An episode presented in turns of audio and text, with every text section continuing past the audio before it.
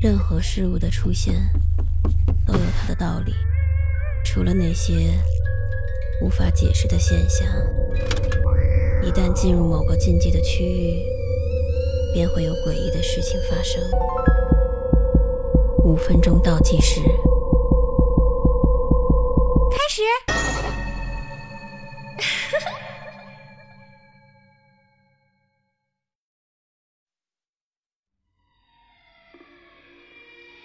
这一切都是从我那三岁儿子半夜那一声尖叫开始的。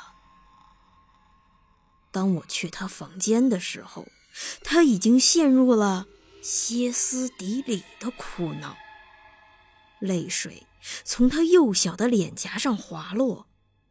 他边哭边跟我说：“房间里有个怪物，特别吓人。”之后，我便把他抱来了我们的房间，哄了好一会儿。我那个时候觉得，这一切只不过是小孩子做的一个噩梦而已。到了第二天晚上，我的儿子甚至不愿意再进他自己的房间了。我跟他解释了，所有的这一切都是你想象出来的。怪物并不存在。当天晚上，我又一次被他的尖叫声给惊醒了。我冲进他的小房间，看见他正在撕心裂肺的大哭。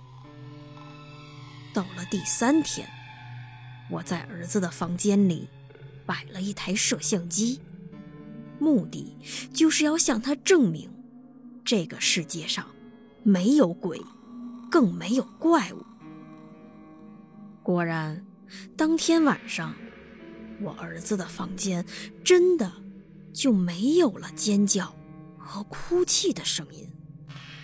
好不容易，我终于能睡一个好觉了。第二天一早，我醒过来，感觉神清气爽。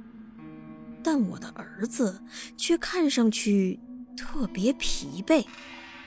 老婆送他去幼儿园的时候，他甚至都没有像平常那样闹脾气。他们走了以后，我打算看看摄像机到底在昨天晚上我们睡觉了以后拍了点什么。接下来，我便看到了此生。再也不会忘记的东西。那是凌晨两点，我的儿子睡得正香，他房间的壁橱门嘎吱嘎吱的缓缓打开了，接着从阴影中爬出了一个皮肤苍白、浑身赤裸的女人，他有一头长长的白发。一双漆黑的眼睛，血管纹路都能看得一清二楚。他的体型是病态般的瘦弱，就好像，就好像从大屠杀中的死人堆里爬出来的一样。当他转向另一侧时，我能看见他的脊椎骨从背部向上凸起，就像恐龙一样。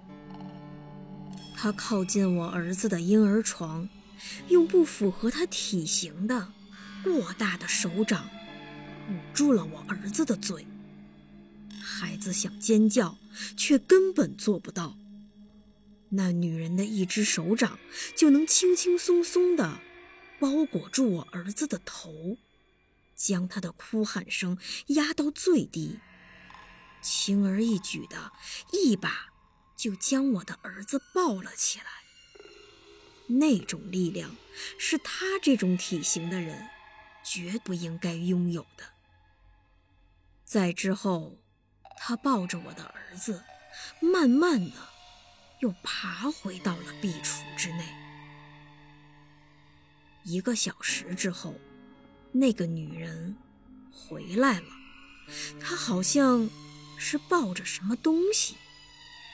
那东西看起来就像一条巨大的蛆，正不停地蠕动，大小和行李袋差不多。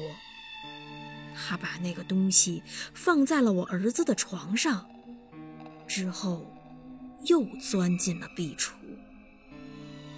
在接下来的两个小时里，我看着那团东西扭动、翻滚。不断变化，直到他变成了我儿子的样子。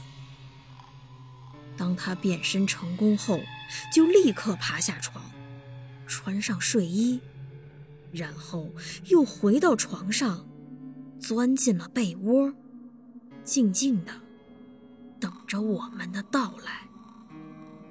他没有再哭了，反而。笑得很开心。